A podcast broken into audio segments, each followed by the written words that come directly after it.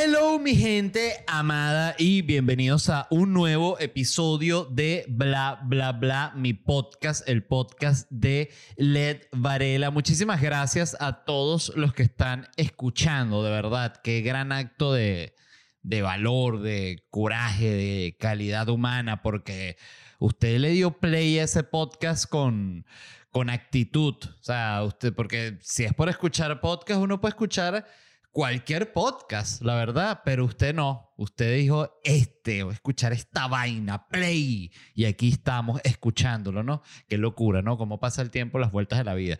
Miren, quiero iniciar con una noticia que me impactó. Esta noticia fue enviada por Emma Peña. Gracias, Emma.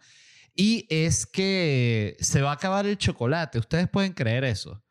Así como lo dije. Hay gente que gritó en este momento y dijo, ¿cómo? ¿Qué dijo el chocolate? Que se va a acabar el chocolate. Se va a acabar. No estoy inventando, esto es real.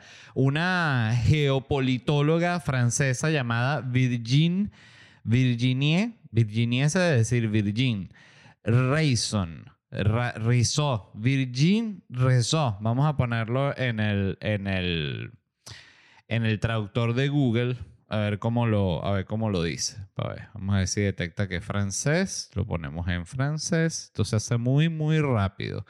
Todo es para saber. Virginie Resson. ¿What? Ya va. Virginie Resson. Virginie de Papore. Entonces, ella publicó un libro llamado 2038 Atlas sobre el futuro del mundo y en ese libro, que es como un análisis de todo lo que se va a acabar y cómo va a ser la vida en el futuro, em, ella pronosticó que para el 2038 ya va a haber muy poco chocolate. O sea, el chocolate no es que va a dejar de existir, sino que va a ser algo que, bueno, que va a ser demasiado caro y que solo van a, eh, poder consumir los ricos. Las actividades que solo pueden hacer los ricos, ¿no? Como eh, cazar eh, patos, vaina, matar venado, todas las cosas buenas solo las pueden hacer los ricos, ¿no? Entonces ahorita el chocolate solo lo pueden hacer, lo van a poder comer los ricos. ¿Por qué? Pues hay gente de nuevo que se está preguntando en este momento eh, con un dolor en el alma y un sentir diciéndose a sí mismo, o sea, además de pobre, tampoco voy a poder comer chocolate. Exactamente, exactamente. Eh, hay dos razones de por qué esto va a suceder o por qué se cree que va a suceder. También sabemos que muchas veces los científicos se equivocan, ¿no? Porque, por ejemplo, han dicho que eh, no, que el, agua está subiendo y todas las costas, todas las ciudades que estén en las costas en cinco años ya van a estar hundidas. Y me han pasado 30 años, estamos está la gente ahí tomando sol en la arena. Entonces, este, ¿qué era lo que les iba a decir? Em, quiero hacer la aclaratoria para no quedar como un tarado y como un bruto de que yo creo totalmente en el cambio climático, pero bueno, también me parece que los científicos se equivocan es con los tiempos, ¿ok? Igual no tienen forma de saber exactamente, hacen lo mejor que pueden. Greta Thunberg, saludos a Greta Thunberg. escuchen cuáles son las dos razones principales de por qué el chocolate va a desaparecer. Primero, esto es muy muy importante, este, los granos de cacao necesitan mucha lluvia y justamente por el cambio climático, los lugares donde se produce el cacao, no soy un experto en cacao, quiero aclararlo, pero no soy un experto en, creo que en prácticamente nada, de hecho, de hecho, en nada, creo que en nada. Este... Pero los granos de cacao, según leí en este párrafo, el único párrafo que leí, este, necesita mucha lluvia y estos ambientes donde se cultiva el cacao, que son de tropicales y vaina, no está lloviendo mucho, entonces las plantas están secas, no sueltan cacao. Entonces el cacao que está saliendo está muy caro, cada vez más escaso, cada vez se consume más, que esa es la segunda razón de por qué el cacao, el chocolate va a prácticamente desaparecer y es el aumento del consumo. Leí que muchos países desarrollados están aumentando demasiado el consumo, pero el que más ha aumentado el consumo de chocolate es, adivinen quién, muchos estarán diciendo mientras escuchan el carro, Bélgica, Suiza, Rusia. ¿Quién come chocolate? O sea, cuando, si uno se pone a pensar en nacionalidades que coman chocolate así que jode, yo diría, por ejemplo, los mexicanos, pero porque les gusta mucho comer. diría los italianos también porque les gusta mucho comer. Eh, chocolate, no sé por qué, me imagino que a los rusos también les debe encantar. Es que el chocolate le gusta a todo el mundo. Pero el punto es, para no desviarme, son los chinos. El aumento en China, solo en cuatro años, aumentó 75%. Entonces, ¿qué está pasando? Que los chinos se están comiendo todo el chocolate del planeta, ¿vale? ¿Hasta cuándo? Oye, no puede ser. ¿Sabes comer también el chocolate? Un poquito de, de consideración se le pide ya a China. Oye, no se comen el chocolate, está bien que, oye, que no, que no queremos que nuestros niños jueguen videojuegos, está bien, pero bueno, déjame comerme un chocolate. ¿Qué hacen con tus niños allá? Ese no es problema mío, la verdad. Pero quiero seguir comiendo chocolate. Entonces yo digo que no puede ser y que es en este momento que el mundo occidental tiene que trazar la raya con China y decirle, mira, Biden tiene que llamar a, a Xi Jinping y decirle, mira, no te puedes comer todo el chocolate. ¿Cómo es eso? Pero pensé que me estabas llamando eh, por, por- por- por- el tema de, de- de Afganistán, que ya reconocimos al talibán. No, no, no. Eso es lo de menos. Eso no me importa. No te puedes comer todo el chocolate, ¿vale? Por favor. Entonces, bueno, se están comiendo todo el chocolate, nos vamos a quedar sin chocolate. Entonces, ¿cuál es la conclusión de esto? Que si usted está en este momento comiéndose un chocolate, gócelo, de verdad, porque en el futuro va a ser como comprarse una moto, comerse un chocolate. O sea, cada chocolate va a ser como una vespa. Entonces tú cada vez, oye, una vespa, sí, una vespa. Decía el artículo también que el chocolate lo que iba a pasar es que se iba a ver, pero como en más poquito. O sea, entonces, tipo estas barras que son como barras como de, de, maní, de cacahuate, vainas así, pistacho, no sé qué, nuez, y tienen como una capita de chocolate. Entonces va a ser como, ay, mira, este viene con capita de chocolate. Oye, me quedé muy loco con esto y digo, ojalá, esas que uno dice, ojalá sea fake news. Y si no es fake news, qué bolas pensar que eso, que, que para los nuestros nietos, ¿no? Va a ser una cosa así demasiado inaccesible el chocolate. O sea, va a ser algo así como, como es el caviar ahorita. El caviar es una cosa tan cara. Yo sé que lo he probado y ni me acuerdo, fíjense. Este, cómo, cómo sabe. Pero son esas cosas que son tan, tan caras que, que como que pasan a ser como joda. Como que, oye, si quieres, y te compro un chocolate. Si te da una- un ascenso, ah, bueno, finalmente te vas a poder comprar un chocolate en Navidad. O sea, entonces todas las jodas van a ser así con chocolate. Dicho eso, aprovecho para darle las gracias y mencionarles al patrocinante de este podcast, que es Orangutan Care, los productos de CBD de Orangutan. Productos para el cuidado de la piel, productos únicamente CBD. Esto es bienestar puro, las propiedades del CBD, calmantes, antiinflamatorias. Agarras tu gotero y mira. Debajo de la lengua. Si tú quieres ver este gotero con más detalle, vayan a Orangutan Care en Instagram y orangutancare.com para comprarlos. Y cuando vayan a pagar, introducen el código LED y les dan 10% de descuento de la casa. De nada, ¿oyeron? De nada. Así que vayan a gozar a orangutancare.com. Y lo mismo pasa con Orangutan Provoke, que ustedes pueden comprar esto. Miren esto que les voy a mostrar para los que están viendo el, programa en, en YouTube. Miren esto. Este se llama el Wonderful Orgasmic Power. Miren esto. Lo bueno de este juguete sexual es que tiene tan buen diseño que ni siquiera es vulgar enseñarlo aquí y hacerle publicidad. Porque si a mí me tocara hacerle publicidad a, a, por ejemplo, eso que es como una vagina que viene metida en un tubo o, un pene gigante con dos pelotas así negras, eh, bueno, sería otra cosa. Pero esto es un juguete que incluso si lo consiguen de alguien de tu familia y te dice, oye, ¿qué es esto de conseguir? Tú le dices, mira, esto es masaje, mira. Uh, mira cómo me relaja. A ver, desea ahí, abuela. Y listo. Una maravilla. Esto lo consiguen en orangutanprovoke.com. Vean todos estos productos en Orangutan Provoke en Instagram. Los compran en orangutanprovoke.com. Ponen código de descuento LED, 10% de descuento para que disfruten de el Orgasmic Power. Y les quiero mencionar rápidamente los lugares donde me estaré presentando. Por cierto, la función que tuve ¿Cuándo fue? Anteayer, en Miami. Puede ser, ya no sé ni qué día es, de verdad.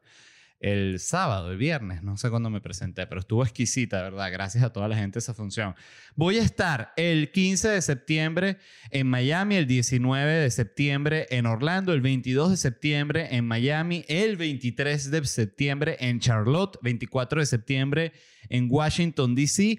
Y luego en todo el mes de octubre estaré girando por Europa. Voy a visitar Londres, Manchester, Madrid, Málaga, Valencia, Barcelona, Madeira, Tenerife, La Coruña, Oporto, Lisboa y Berlín. Ya prácticamente está todo por agotarse. O sea, quedan en la mayoría de las funciones quedaban 20, 30 entradas. Así que esto está por agotarse toda esta gira y la verdad estoy contentísimo. Eh, y bueno, nada, vamos a gozar por allá en Europa. Luego estaré en Canadá en noviembre, voy a estar en Calgary, Montreal y Toronto y cierro el año en diciembre con un par de funciones en Nueva York. Todas estas entradas las consiguen en ledvarela.com, así que bueno, nada, vayan allá y compren, por favor, que se los agradeceré y el show está increíble. Saben que el show siempre, como les digo, se va trabajando y en este punto es en el momento en el que puedo decir que está como exquisito. Así que nada, nos vemos por allá y un millón de gracias. Sigo con otra noticia también enviada por Emma Peña. Muchas gracias, Emma. Y es la polémica. Yo había visto algo de esto en, en Twitter México, ¿no? Que siempre les menciono que por mi experiencia de vivir tres años y medio en México, bueno, quedé participando en el Twitter México porque sigo a un montón de mexicanos y mexicanas de todo tipo, reporteros, reporteras, comediantes, este, politólogos, medios de comunicación. Entonces siempre estoy enterado de lo que pasa en México y había leído algo de esto, pero no había indagado. Eh, le envió la noticia a Emma y le, le, presté más atención. Y es la polémica que hubo en México por una escultura de Colón y luego por una escultura de una mujer indígena. Les explico qué sucedió. México ahorita, eh, por el... ¿Vieron ese, ese como que, eso como que me dio... Que es como un, un ahogado de aire. No se ahoga... Eh, no lo puedo ni imitar porque es muy natural cuando se da eso. Ahorita que no, me dice un médico, eso es que te falla la valvulita de tal, eso es el primer síntoma de que vas a morir en una semana, pues así son las cosas. Eh, en México está pasando ahorita con este presidente que tienen, que ya es nuevo, ya tiene que dos, tres años, López Obrador, está pasando por su etapa ñángara, ¿no? Su etapa chaira, su etapa comunistoide, como lo quieres llamar. Y están en este momento de vamos a quitar estas esculturas de Colón, ese asesino, y poner una escultura de una mujer indígena con unas tetotas bien grandes que alimenten de leche al pueblo mexicano. No están en esa etapa. Entonces, ¿qué sucedió? Quitaron una estatua de Colón y mandaron a construir una estatua de una mujer indígena para poner ahí donde iba a estar la de Colón. Chévere.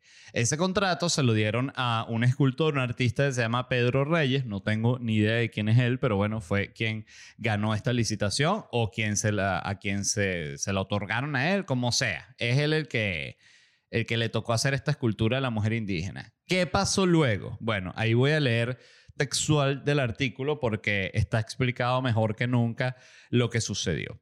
Un grupo de mujeres integrantes de la comunidad artística y creadoras, feministas, activistas, aliadix y habitantes de la Ciudad de México exigen a la jefa de gobierno de la Ciudad de México que se retire a Pedro Reyes la comisión de la obra escultórica denominada Tlali que sustituirá a Cristóbal Colón y que se instale un comité curatorial conformado por mujeres artistas, gestoras y curadoras que se autoidentifiquen como miembros de pueblos y naciones originarios para elegir a un artista también mujer y perteneciente a alguno de los pueblos originarios para sustituirlo. Debo decir que estoy totalmente de acuerdo, totalmente de acuerdo. Y pongo un ejemplo. Por ejemplo, si en un parque nacional donde están los últimos osos grizzlies le quieren hacer una estatua al oso grizzly, ¿no? Mandan a hacer una estatua de un oso grizzly bien grandote. Bueno, ¿quién tiene que hacer esa estatua? Obviamente un oso grizzly, porque ¿quién va a saber de la verdadera experiencia del oso grizzly? ¿Quién va a saber lo que significa ser un oso grizzly? ¿Quién va a saber lo que implica ser un oso grizzly. Mejor que un oso grizzly. No la va a hacer un humano que no sabe un coño de ese oso grizzly. Lo único que sabe es hacer la escultura, pero de, oso, no sabe nada. Entonces, eh, eso es lo que está sucediendo en este momento. Fíjense que yo siento que esto es un buen ejemplo, esta noticia, esta polémica con, con esta escultura de Colón y posteriormente la escultura de la mujer indígena, que es como el típico caso de cuando se mezclan como dos universos que no tienen nada que ver y es lo que se conoce folclóricamente como cuando se cuando están confundiendo el culo con las pestañas, ¿no? Porque no tiene nada que ver el culo con las pestañas. O sea, una cosa es que la, mujer indígena y toda la cuestión y otra es quién hace la escultura y así simplemente no es como funciona el arte. Y yo personalmente creo, eh, bueno, todo lo que he dicho aquí lo creo personalmente, pero esto lo creo más, más personalmente, que este tipo de artistas que siempre están como que logran que les den comisiones, pero es a punta, al igual que está el artista que logra comisiones a punta de ser un jalabolas y un chupamedias de los más repugnantes y ser amigo de todo, como yo vi una, una exposición que era de, mm, era uno de estos, eh, un impresionista famoso, pero no recuerdo si era coño, no quiero ni decir el nombre para no, no. Era uno de los impresionistas de los más famosos. Este, vamos a decir eh, Méliès, ¿no? Que no es Méliès, obviamente, pero vamos a llamarlo Méliès. Entonces fui a ver esta exposición de él y, y lo que explicaban en toda la exposición era que este tipo lo que había sido era, en serio, así literalmente, obviamente explicado de manera mucho más bella, pero que era un tipo que gran parte de su carrera la había dedicado a las relaciones públicas, a ser pana, eh, amigo de los curadores más famosos de la época, era amigo del, del que era el curador del museo que tal, era amigo, o sea, era un tipo que su talento eh, principal, además de ser un buen pintor, que lo era, era que sabía conectarse muy bien. Eso es un tipo de habilidad. Yo siempre he, he sentido rechazo por la gente que cree que los contactos son más importantes que el talento. Yo creo que los contactos son importantes y no solo creo que son importantes, creo que son determinantes. Pero creo que lo más, más importante es el talento. O sea, creo que una persona sin talento no tiene absolutamente nada. Y hay toda una raza también de artistas, así que era a lo que iba, que así como está el artista que logra todo a punta de ser un jalabola y saber estar bien posicionado, está también el que logra a punta de aprovechar estos momentos ¿no? sociales y decir, no, ahorita me, me toca a mí, esa me la asignan a mí porque yo soy la representación. Tú no eres la representación de nada, porque nadie es la representación de nada. Este, y de nuevo, así no funciona el arte. Lo creo firmemente y bueno, iba a decir que estoy dispuesto a discutirlo, pero realmente no estoy dispuesto a discutirlo porque yo no discuto esas vainas. Yo no, yo no creo en la, en la... Parece que esto suena absurdo, pero yo no creo en la discusión, les digo honestamente. O sea, me parece... Es como, siempre lo he pensado, por ejemplo, el debate, que lo he hablado aquí, pero que es una cosa así que siempre se habla tanto del debate. Ay, el debate, qué importante es el debate. Y ver un debate es de las cosas más, una de las formas más estúpidas de perder tiempo en la historia. Son dos personas que ninguno de los dos aprende nada. Van es puro a demostrar quién es el, el más astuto, el más rapidín de los dos. Eh, nadie se queda con una lección, nadie cambia un punto de vista, nadie hace un acuerdo respecto al nuevo. Es puro tirarse mierda. Entonces son como esas cosas que, que sí, que seguramente la palabra debate y lo que se supone que significa es mucho más simbólico y mucho más bonito que lo que realmente es. Pues ese tipo de cosas, en fin. Eh, me pareció una noticia interesante porque esto además en repetitivo. O sea, tú ves como todos los países y tantos países en el mundo que, que cada... Cuando les toca, pues les toca, bueno, ahorita ya quitar la escultura de Colón y dale, pues, con la escultura de Colón. Este, yo digo que sí, que quiten toda mierda ya, de verdad. Este, me da tanta ladilla la, la, escultura de la indígena como la de Colón, les soy honesto. O sea, siento que ya basta con ese tema. O sea, como que hay que pasar la página. Eh, imagínate también lo ridículo que sería ahorita. No, vamos a hacer una, una escultura. No, ya basta con Colón. Ya, un millón de esculturas, listo, chévere, ya. Ya está, ya está chévere, ya está bueno.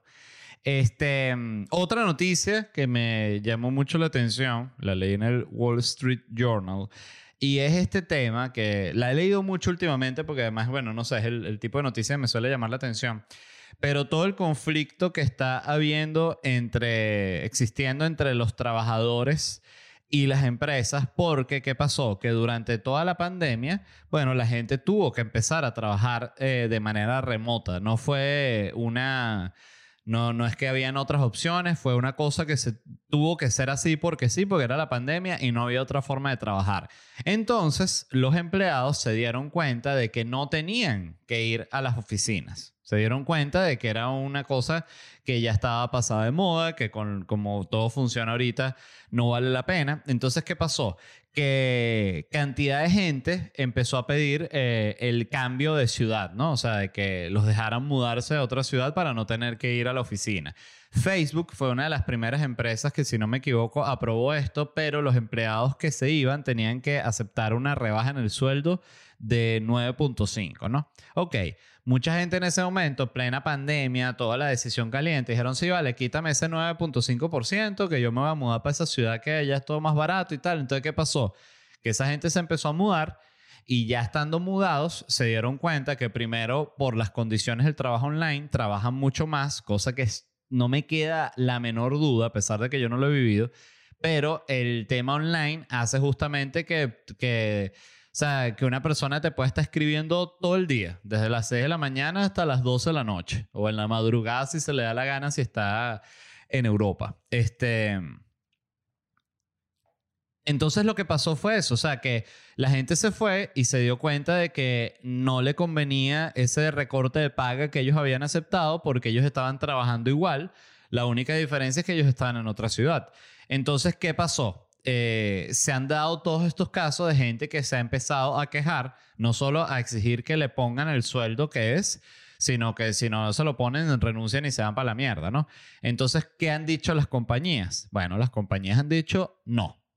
No se nos da la gana porque la compañía, la posición de las compañías ha sido como que más bien demasiado, demasiado beneficio te estamos dando dejando que tú te mudes a la ciudad que se te dé la puta gana. O sea, además ahorita también hay que pagarte lo que a ti se te dé la gana. Entonces están en ese conflicto.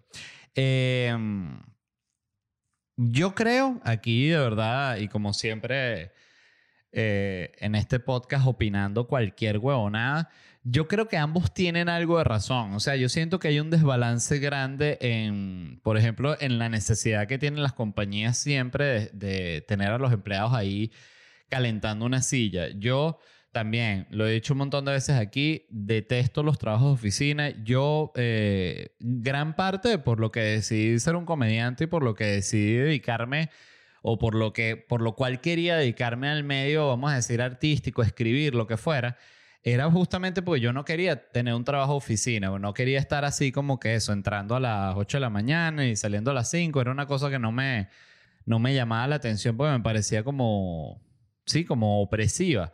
Y sigo pensando exactamente igual, les, soy honesto. Lo que pasa es que, de nuevo, mi trabajo y mi manera ya en la que yo manejo mi vida me, me permite yo manejar mis tiempos, pero, pero bueno, eso también con, con sus sacrificios, ¿no? Como todo. Pero yo siento que también es eso, hay un desbalance porque yo creo que es importante verse. O sea, yo no creo que una compañía entera pueda funcionar con pura gente conectada online. No, creo firmemente que no puede funcionar. O sea, creo que hay gente que tiene que estar en la oficina, creo que hay gente que se tiene que ver la cara y creo que además tiene que ser así porque es parte de la naturaleza humana. O sea, todos lo sabemos, cualquier persona que haya usado Zoom sabe que usar Zoom es una pesadilla, es, es, es triste. O sea, Zoom es triste y es la pura verdad. O sea, Está todo el mundo ahí en la pantallita, ahí con, una tristeza, todo el mundo como, y ni hablar de la, gente que le ha tocado ver clases por Zoom. Eh, yo que era una persona que me costaba mantener la concentración estando en el aula, con el profesor enfrente, eh, si me hubiese tocado ver clases en la época de Zoom, habría sido una pesadilla para mí, me habría costado muchísimo. Eh, Sí, no quedarme dormido. Este... Además, yo tengo una capacidad de quedarme dormido en todos lados, que es una cosa impresionante. En los aviones, que Siempre me causa mucha gracia la gente que está toda ansiosa en los aviones, porque yo en los aviones, yo muchas veces estoy dormido antes de que el avión despegue. O sea, y cuando estoy así que me quiero desmayar y despertarme cuando aterrice, literal, espero despierto, me obligo a esperar despierto hasta que el avión despegue, para que el avión despegue, que yo sé que ya los sobrecargos están sentados y ahí tiro el asiento para atrás para que no me regañen y me quedo dormido desmayado. Eh, pero que iba, que me, me- me- se me fue la mente con esto. Mm. Ah, no, que lo que iba a decir es que lo otro es que también a mí me parece que si tú estás haciendo un trabajo online y lo estás haciendo bien, es totalmente absurdo que te reduzcan la paga, porque el trabajo que estás haciendo es el mismo. El que ciudad vivas tú, eso no es peo del empleador, en verdad, literalmente. O sea, no, no tendría ni siquiera ser una exigencia que tú estés en el país en ese sentido. Eh, ¿Cuál es el problema aquí realmente y qué es la, la- la discusión que no se da? Oye, todos los, pro- todos los, los trabajos que no son, que no pueden ser online, los trabajos que tienen que ser presenciales, por ejemplo, el plomero. El plomero no, no puede ser online. Está jodido. El plomero tiene que ir a, a- resolver la vaina, a arreglar el inodoro, el lavamanos, lo que sea. Tiene que ir. Pero ya como van las cosas, o sea, siento que en cinco años te, te llamas al plomero y te, y te llegas un link para el Zoom. Y uno dice, ¿qué es esto? Y te metes en el Zoom y es el plomero y que, ah, bueno, ya, para explicarte cómo va a ser el, el, el arreglo. Yo te, tú me vas mostrando las herramientas que tienes y si no las tienes no hay problema, las compramos ya. Eh, yo te guío a través de Amazon para que las compres y las herramientas que son y pautamos otro, una cita nueva en Zoom para ya eh, que arregles ese, ese desagüe, ¿no? Esa, esa cloaca que, que está dañada. Entonces, eh, bueno, nada, me pareció, todos son lo- los conflictos del futuro. A mí me llama, me encanta este tema porque yo siempre tuve, desde, desde que empecé a trabajar en todos los trabajos que tuve, siempre tuve muchísimo conflicto con ir a la oficina.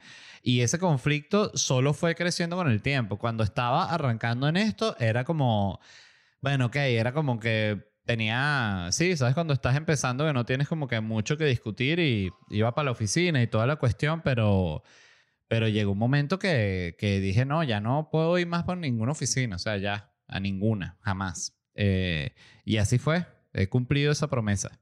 Antes de continuar con la siguiente noticia, les quería recomendar el, el documental que está en Netflix que se llama Turning Point. Turning Point. Eh, 9-11 y la guerra del terror, si no me equivoco, creo que se llama así exactamente. Está en Netflix, es una serie, creo que de cuatro o cinco documentales sobre el tema de, de los atentados de las Torres Gemelas y de la posterior guerra en Afganistán y en Irak. Y de verdad véanlo porque es una locura. Primero ver, eh, yo ya lo había visto en un documental, otro documental que era específico sobre ese tema, que es el, el- ese conflicto que se dio de que la CIA ya estaba enterada de que había agentes de Al Qaeda que habían entrado en Estados Unidos porque los habían seguido desde una reunión, si no me equivoco, habían tenido en Kuala Lumpur. Esto varía de los tipos que organizaron y que luego participaron en los atentados, ¿no? Y esto tenía años organizándose y primero me, me impresiona mucho estos documentales el mito de, del poder de la inteligencia, ¿sabes? Del- pero de la inteligencia de, agencias de inteligencia, o sea, de la CIA, de la NSA, creo que se llama la otra, la, National Security Agency, exacto. eh, que tienen esta imagen como de que son omnipresentes y que todo lo saben y que están enterados de todos los movimientos. Y te das cuenta que no solo no saben un coño, sino que sino que lo poco que saben no lo comparten entre agencias porque quieren el protagonismo. Entonces se dio todo este conflicto de que el FBI no sabía que estaban estos agentes de Al Qaeda ya en Estados Unidos porque la CIA, quién sabe por qué coño, estaba como reteniendo esa información. Entonces, eh, bueno, obvio, eh, nunca se sabrá, pero se cree que si el FBI hubiese tenido esa información, ellos podrían haber eh, aprendido alguno de estos terroristas y por lo tanto como que desarmar ese plan a través de interrogatorios y, y torturitas y todas las cuestiones. Eh, ahí también explican todo el tema de cuando aplican esto que se llamaba, eh, que además son estos, estos términos que, que son para limpiar un acto que es horrible, que era el enhanced eh, interrogation, como la, el interrogatorio mejorado. Y el interrogatorio mejorado lo que era era tortura, eh, que era como que todo lo que eran, bueno, las torturas psicológicas, de hecho, déjenme ver si, si las puedo buscar aquí, pues eran 10 puntos en, era, ok, ¿cómo es que era? Ajá.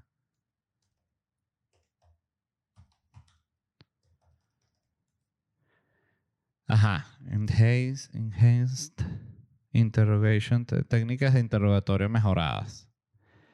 Eh, déjenme ver si sale la lista aquí porque estaba clarito. Aquí está, miren.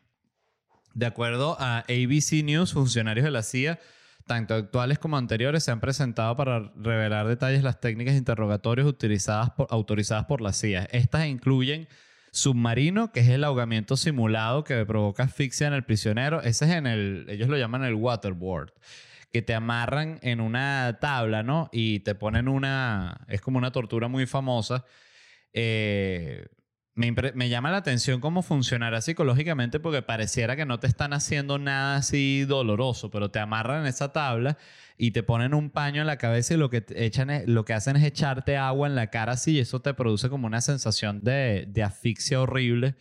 Eh, la otra es hipotermia, el prisionero se encierra desnudo en una celda a menos de 10 grados de temperatura y periódicamente se lo ducha con agua fría a fin de aumentar la pérdida de calor de su cuerpo. Postura forzada, los presos se ven obligados a estar de pie, esposados con los pies encadenados a una argolla en el suelo o en la pared durante más de 40 horas, haciendo que su peso descanse en unos pocos músculos, provocando inicialmente dolor y luego fallo muscular.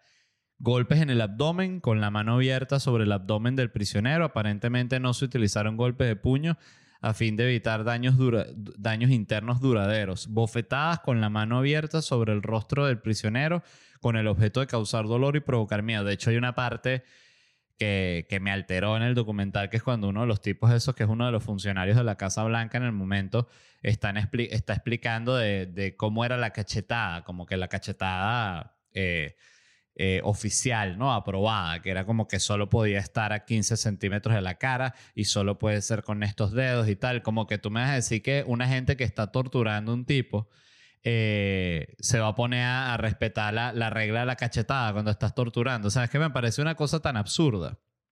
Eh, y sobre todo porque parte de lo que mostraban es que lo primero que ellos hicieron cuando entraron en Afganistán fue que querían capturar gente de Al Qaeda. Estaban como desesperados. Entonces dice que soltaban en los aviones eh, volantes que eran, eh, ¿cómo se llama esto? Eh, recompensas, ofrecen recompensas por la gente que delatara gente de Al Qaeda. Entonces dice que llegaban estos prisioneros que además no sabían qué hacer porque ellos querían tener una operación pequeña en Afganistán y no querían construir prisiones. Entonces lo que hacían era que se llevaban los prisioneros hasta aquí, hasta Cuba, a la, a la base de Guantánamo. Y ahí los tenían y cuando llegan esos prisioneros, que ellos se empiezan ya como a interrogar y de todo esto, se dan cuenta de que eran puros campesinos y gente así que ninguno era terrorista, que era gente que por el dinero denunciaba vecinos y así. Lo que siempre ha pasado cuando tú das, eh, eh, ¿cómo se llama? Cuando tú das premios para que la gente denuncie y sapee, que siempre denuncian a un culpable y la gran mayoría de la gente que denuncia es gente que se tienen a rechera entre ellos y así. Em, sacudidas, el interrogador agarra con fuerza la parte delantera de la camisa del prisionero y lo sacude. O sea, esto- esas eran como las técnicas aprobadas así de, de tortura para los interrogatorios. Este, de hecho, el tipo ahí dice que eh, eso no es tortura, porque tortura es que te metan agujas entre, entre las uñas de los dedos. Tortura es que te perforen los ojos, los dientes. Y uno que mierda. O sea, bueno. Sí, bueno, también hay tortura psicológica. O sea, tortura es tortura. Eh, entonces los quiero recomendar porque está muy bien armado el documental. Sobre todo me parece que los dos primeros episodios del documental que tratan exclusivamente, o sea, va armando como la historia de todo el tema de Al Qaeda y el Talibán y Osama Bin, Laden en paralelo con, con los atentados de las dos torres, el Pentágono y el, el otro avión, el, el United eh, 93, que fue el que tumbaron los pasajeros. eh, que qué locura, además que esa gente eh, en ese avión pudo llamar por teléfono al- a los familiares, los que tenían el celular en ese momento, para, para decirles que, bueno, que el avión estaba secuestrado y como que medio despedirse, pues no sabían qué iba a pasar. Pero ellos no tenían ni idea de nada de lo que estaban pasando y estos del avión ese fueron los que se enteraron, porque cuando hablaron con gente fue que se enteraron por, porque esta gente había visto las noticias, no, mira, acaban de estrellar dos aviones contra el, el World Trade Center y ahí fue que ellos se enteraron de que el avión efectivamente lo iban a estrellar. El, el- el de este avión de United, el que se estrelló, que estrellaron los pasajeros, era el que supuestamente se cree iban a estrellar en el Capitolio de Estados Unidos. Entonces, y después el documental se... Ah, no, lo que les iba a decir es que el, par de los dos primeros episodios son, son fuertes, de verdad. O sea, las historias son impactantes y, y el horror que, que se vivió es, es espeluznante. Y ya después los otros episodios tratan sobre como las operaciones militares y todo el tema de, los gringos cuando empezaron con lo de las armas de destrucción masiva, que, que Saddam, que tiene las armas de destrucción masiva, y después se supo que no, nunca existieron las armas de destrucción masiva, y toda esa intriga de guerra y de, bueno, de la industria armamentista sacando la- las garritas, pues, pero muy, muy bueno, de verdad, súper, súper recomendado.